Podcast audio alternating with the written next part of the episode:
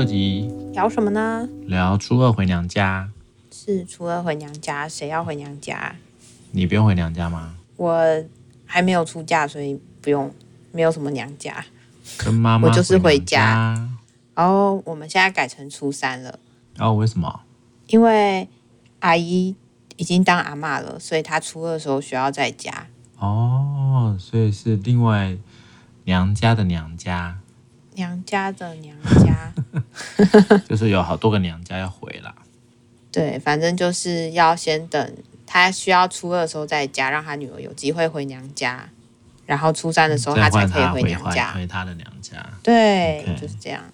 过年其实常会听到，就是说到底要回谁的家，对不对？嗯。然后假期就是这么长，到底要分多少时间呢？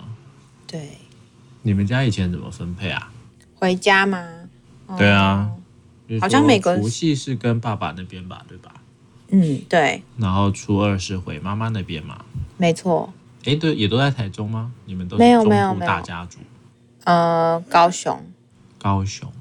对，阿嬷家在高雄。两边都是哦？两边都是哦？没有没有没有，爸爸这边在台中，妈妈那边在高雄。妈妈是嫁上来台中这样子。对。所以怎么分配呢？嗯，通常以前啦，在更早以前的话，就是初二下去，然后可能会待个一两天吧，就是可能顺便就一天哦，那还不错啊。可是其实也没有一直在阿妈家，就是我们接下来就变成是家族旅游了。但是是跟谁呢？没有，就我们自己小家庭，自己、哦、自己出去玩。家对五位、六位，对六位。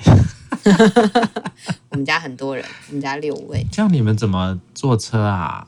你们是开修理车，啊、对对对，七人座。对，以前是 Volkswagen 大台的。哇，T4，那是什么？我也不知道哎、欸。Transporter，我我不知道那是什么。我知道是啊、嗯、，Volkswagen 就是只有那台啊，哦、就是就是箱型车嘛。对，是箱型车，然后它还可以把桌子拉出来的那一种。还有桌子？对，还有桌子。哇塞，怎么那么高级？就露营车了、哦。嗯、呃，也没有，也不是露营车。总之，它是一台装着很多回忆的车。所以那个车怎么坐啊？他廖爸爸开，对，要妈妈坐副驾，对。然后后面有两张椅子是可以旋转的，然后在后面是有一一排是三人的，哦、对，是中间有一张桌子是可以拉出来的，哦、然后在后面还有一个就是后车厢可以放东西。哦，所以你是不是有固定的位置，大姐？也没有什么，但是好像会位置好像真的，我们逐渐都会坐你的位置的。没有没有没有没有，我们自己就会找出一个各自自己舒服的位置去坐下来。对啊对啊，我就说大家就不敢去你的位置啊。不会啊，只是问说你为什么坐那边？那是你的位置吗？哦，所以弟弟或妹妹就只好。也不会啦，也还好啦，其实还好。嗯，我相信你应该是坐比较有功能性的椅子吧？没有什么有功能的啊，我觉得每一张都还不错啊。所以就变成是家族旅游。嗯，以前比较常在讲的就是回娘家这件事情，好像是一个恩赐，有没有？哦，就对于很多的媳妇们来说，对，嗯，然后也也会谈到，也会谈到很多，就是平常他们是不能回娘家的。或是很少回娘家，对，或者如果你太常回娘家的话，还会被人家嫌，被人家说话。对，会问说为什么你那么常回家？你不是已经嫁出去了吗？对啊，你已经嫁来我们家了，就像你以后嫁去张先生家，你就是生是张先生家的人，死是张先生家的鬼。是这样子说的吗？啊，你没有听过吗？你没有听过吗？我有听过，可是是这样子的吗？嗯，应该不是说怎么样子啊，就是就是这就是一个传统啊。你嫁出去了就是人家家的人啊，嗯、然后从一个父权的角色，或者是有点像卖女儿的角色嘛。哦，所以才有聘金啊，才有嫁妆啊。嗯、应该说聘金这个东西就是一个诚意啊。嗯、啊，嫁妆只是我给你点东西，怕你被欺负啊。哦，对不对？所以聘金聘金说什么聘金一牛车是不是？我不知道。你不是台中来的吗？但是我们家一直都没有很重视这件事情啊，也没有说一定要走什么样传统程序啊，或是有什么可能一直没有被灌输这些文化吧。学校也没有特别教这么多。当然啊，当然那个都是好几个世代以前的事情了啦。嗯，但是其实应该也只能这样讲吧，就是廖爸爸、廖妈妈比较没有把这个东西再传下来啊。但是还是有很多地方这样子的结婚的概念啊、婚姻的概念啊，然后这种先生太太啊、媳妇婆婆啊的这种角色，它还是一代一代在传啊。嗯，所以也才会在呃，蛮多人都会讲说，以前那个时代其实婆婆也没有。比较温柔啊，那为什么这些媳妇都受得了？为什么现在的时代媳妇就受不了？不是蛮多人会这样讲的吗？Oh. 或者讲说啊，以前学生还不是这样被打了，也没怎么样，为什么现在学生这么脆弱？是不是蛮常会有人用这样的起手式来讲，来批判现代人，好像跟过去比较什么脆弱啊、玻璃心啊，什么什么什么，对不对？或是什么耐压不足啊？对，但其实他就忽略了一个所谓的背景的脉络嘛，对不对？嗯、毕竟他并没有。并不是在那个时代，在那样的一个环境底下，哦，去遭遇到这样的一个状况，所以其实蛮多人的啦。其实，在新时代的这个夫妻里面，其实也蛮常会讨论到底一个年假，例如说，哎，今年年到底算几天啊？七天、八天、九天，是不是？嗯，九天。那就说像九天，是不是要公平一点？一边你你加四天，我加四天，然后中间有一天。都不算，中间就是在自己家里面。对，其实会有蛮多人有这样的说法啦。那其实他也会有一些挑战啊。例如说，你看我们讲初二回娘家这个东西，就好像已经是朗朗上口了，对不对？对。那当然也不知道为什么初二回娘家，对不对？嗯。除夕、初一、初二就是一年只有，其实那时候就讲一年只有这一天你才能回娘家，回娘家看看你的父母啊。对不对？嗯、所以那其实很多时候那种感受，对很多女性来讲是很不舒服的。对啊。你以后会要回娘家吗？会吧。你以后应该会蛮常回娘家的吧？我是这样想的。但我不知道这样会发生什么事情哎。就像你说的，好像好像结婚之后就会觉得，嗯，不应该这么常回家，不要这么常回娘家，好像蛮常会有这样说法。这样我就会在想。对，其实也会有很多这个父母亲会要求女儿不要太常回来啊，对不对？反过来为什么呢？会觉得一样啊，就是就是他就会说，他就是怕会被说闲话。嗯，哎，你女儿怎么那么常回来？哦、是不是对，是不是有什么问题呀、啊？嗯、对吗？那我们也讲过这个嘛。其实一个一个婚姻有问题，一个家有问题，好像很容易都会被指向在女方女性在这个位置上没有做好。嗯，这也是我们文化上在父权的影响底下很常出现的一个状态。没错，所以你看，久而久之，其实很多时候，哎，我一个是我也怕被人家闲言闲语，二我是不是真的是好像我如果太常回来，是不是也真的就会没有扮演好太太或媳妇的角色？嗯，所以这个其实还蛮双重的。所以他那个框架底下，一个是对于性别的框架，一个是对于婚姻架构、婚姻系统的框架。那这个其实我们也之前都提过，在我们华人的世界里面，这样的婚姻其实并不是只有个人对个人啊，它是一个家族对家族，所以它其实里面里面所包含的文化其实是更多元又更更有所谓的呃权力位阶的，嗯，所以其实是很辛苦的啦，嗯，没错，对啊，那回娘家的时候，张先生怎么办呢？我不知道啊，我们还没有。所以我不知道会怎么样。他没有跟你回过娘家吗？有吧？有啊有啊，但是那不是那不叫回娘家，那叫做男朋友访视。所以我应该要访问你吧？我应该要访问你。对啊，那你们都怎么安排你们的年假？九天的话，你们会一半一半吗？其实也还好哎，因为大概就跟你刚刚讲的比较像，它就是一个旅游行程。嗯，所以它也不会像是说，像传统的弄回娘家是要是要做一些事情啊，有一些任务性质啊，或者像什么除夕啊、初一啊，其实除夕、初一、初二、初三、初四、初五这些，其实都有我们在我们的文化里面该做的很多事情诶，拜祖先啊，拜财神啊，拜什么什么啊，对，开开市是不是？开工啊，都有各式各样的习俗，要拜拜。很多时候在这种习俗里面呢。女性角色也就会比较辛苦，因为通常都是这一些女性在准备。所以我以前比较有印象是跟我妈回娘家的时候，都要帮忙拜拜烧金纸。哦，对啊，以前那个时代在骑楼啊，就好多，要烧好多东西哦。也要拿香，然后说一些话嘛？作为长就有很多嘛，有那个什么地基主，好像是像就在厨房的吧。嗯、然后还有什么天宫啊，嗯、有没有？嗯。然后家里面也都有一大堆，就是也要吃饭啊，也有吃各式各样的东西啊。所以好像也就是在那个过程，在呃。回娘家的过程，也就是跟妈妈那边的家人能够比较靠近一点，对。嗯、但你你就也比较知道，因为你就也只能看到的是妈妈的姐妹嘛，嗯嗯，比较不会看到兄弟的，因为兄弟也是陪太太回娘家。对对，那我们家是我们我妈妈那边比较特别，是因为我阿妈是除夕前一天过生日，所以大家会有一个刚好有一个小年夜，可以大家都在那边聚餐。所以那个大概就会是我妈妈那边的一个习惯。嗯嗯。那回娘家这件事，其实对我来讲还算是蛮陌生的吧？哦，应该是这样说啦，就因为过去其实回娘家这件事情，大概从结婚然后一直有小孩，大概就都还蛮忙碌的吧，因为都会比较多忙碌在忙碌在小孩身上。然后因为像。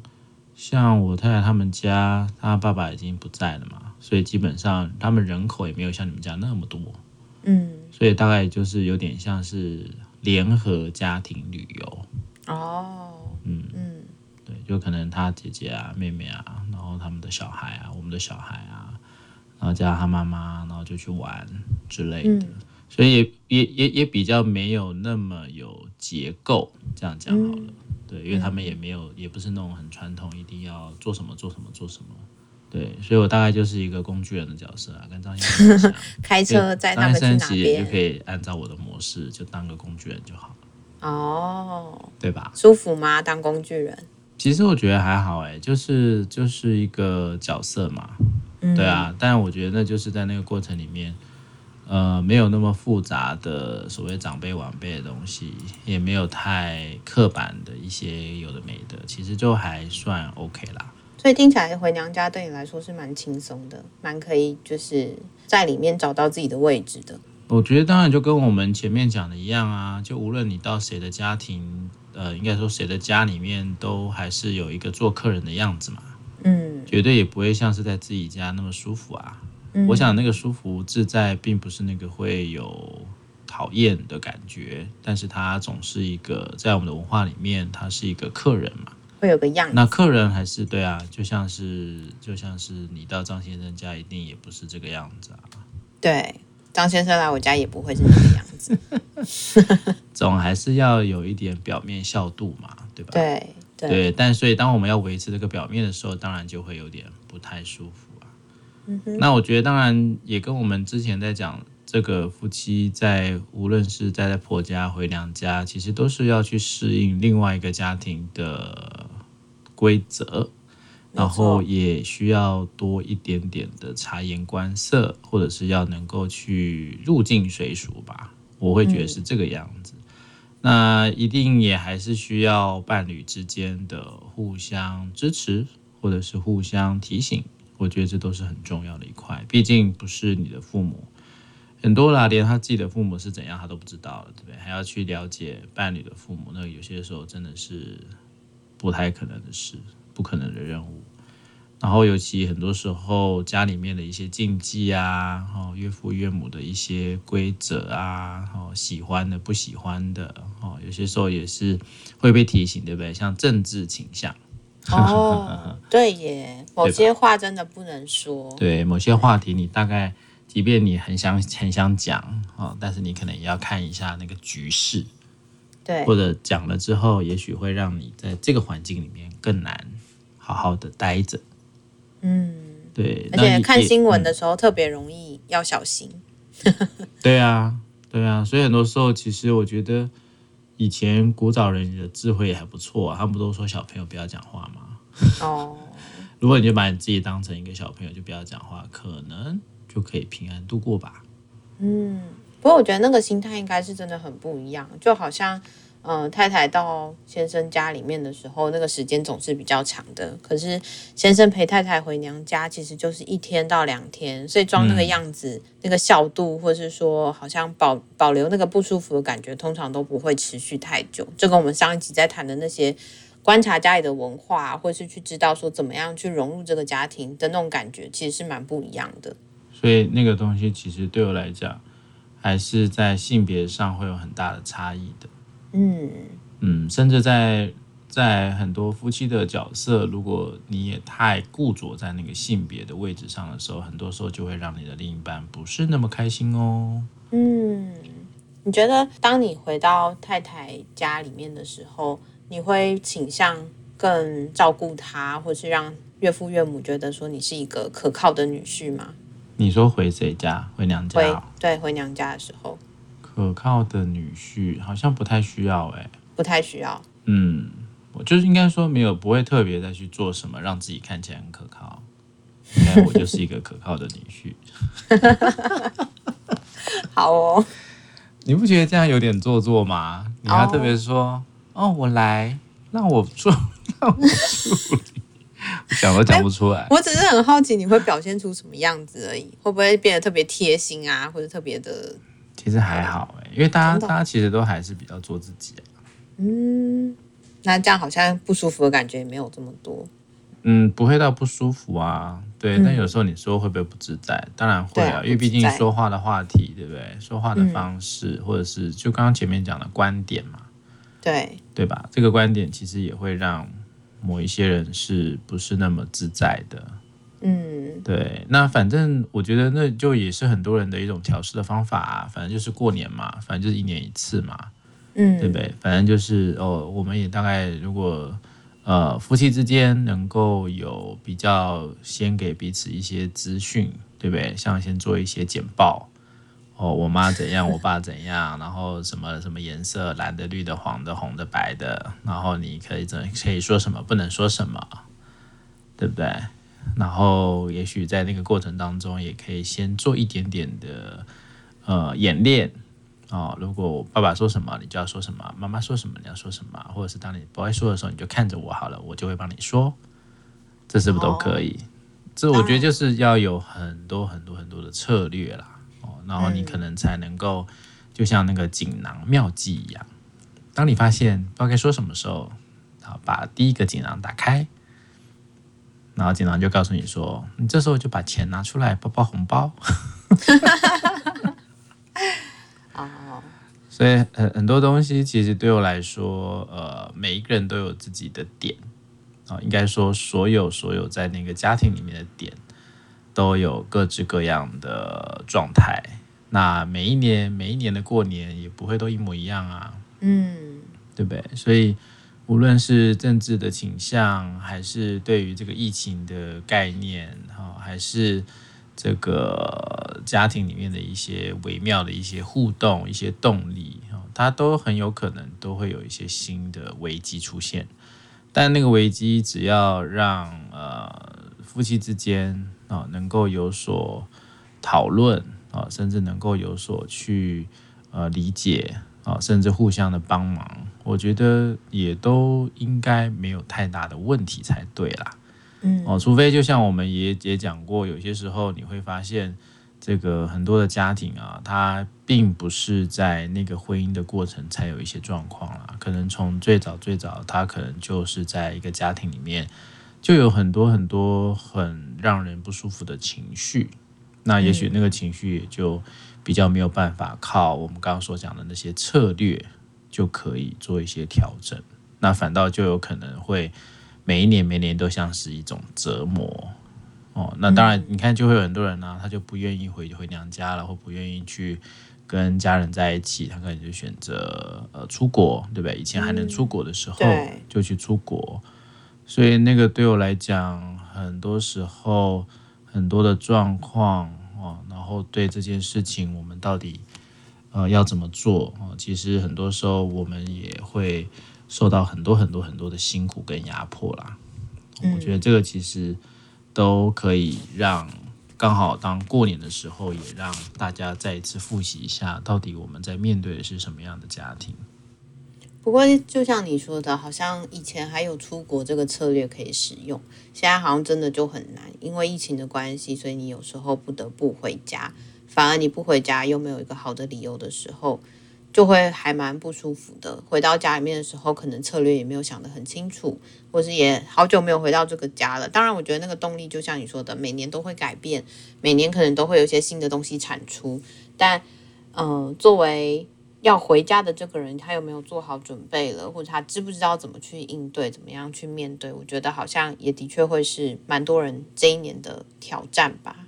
嗯，是啊，每一年每一年都有一个新的挑战，生了小孩也会有新的挑战，生一个、两个、三个、四个，你看你们家生了四个，真的，我的天，我觉得每年要带我们回高雄，从小到大应该挑战都还蛮多的，要在那么长途的高速公路上，就真的是蛮可怕的。我想对父母来说，应该是蛮蛮折磨的，真的，所以很多时候。每一年的过年，其实都有很多的文章会出来嘛，怎么样，嗯、怎么样存活？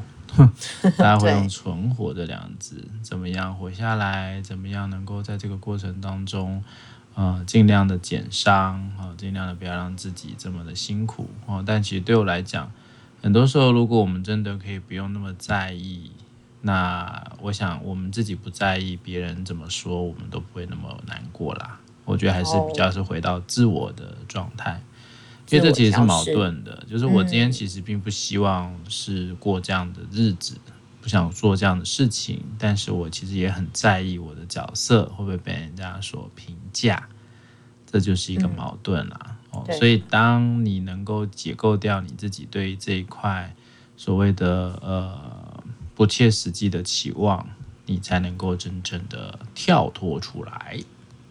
不过真的是好不容易哦，就是在某些文化啊、某些性别，甚至某些角色的捆绑上，我们真的很容易就钻到那个位置上，或是就觉得它应该是理所当然的。很多时候就会忘记去想，如果不站在这个位置上会发生什么事情，或是如果我可以不遵照这些，又会发生什么事情？就有些时候心里面的声音还是会蛮打架的，但这个时候。好像去想一想，站在什么位置上自己会舒服一点点，或是用什么样的方式去选择要接收哪些声音，好像也会帮助自己更能够去筛选哪些声音进来到心里面会好一点，哪些声音就选择让它停留在那个现场不带走，会又好一点点。嗯，是啊，所以所以其实每一个微调都很重要哦，但我觉得要有一个概念是。我是要微调呢，还是我就是继续仍旧做自己呢？还是我就继续跟他们对抗呢？有些时候其实是很多不同的选择啦。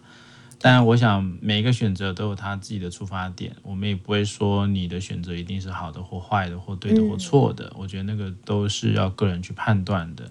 但我只在讲说，当那个过程里面，我们如果可以有更多的对话，还有跟我们在关系里的人啊，其实也不见得是你的伴侣啦，也有可能是跟对方的家人，能够有多点的对话跟合作，其实应该也都能够化险为夷吧。嗯，对，如果没有真的像我们刚刚前面所讲，这个家庭里面有很多很多很多可怕的爆炸点，那应该都会是还 OK 的吧。我也只能这样讲。人一多的地方，的确点就变得更多了。就每个人的点都不太一样，嗯、聚集起来的时候，就会当然就可能会需要小心一点点。是的，是的。所以过年期间，其实会有各式各样的冲突，也会有各式各样的一些辛苦。但让大家能够先做一点讨论，或者是先做一点好好的安排，我相信都可以有更好的年假。没错，而且其实对现代人来说，年假就是一个好好休息的时间。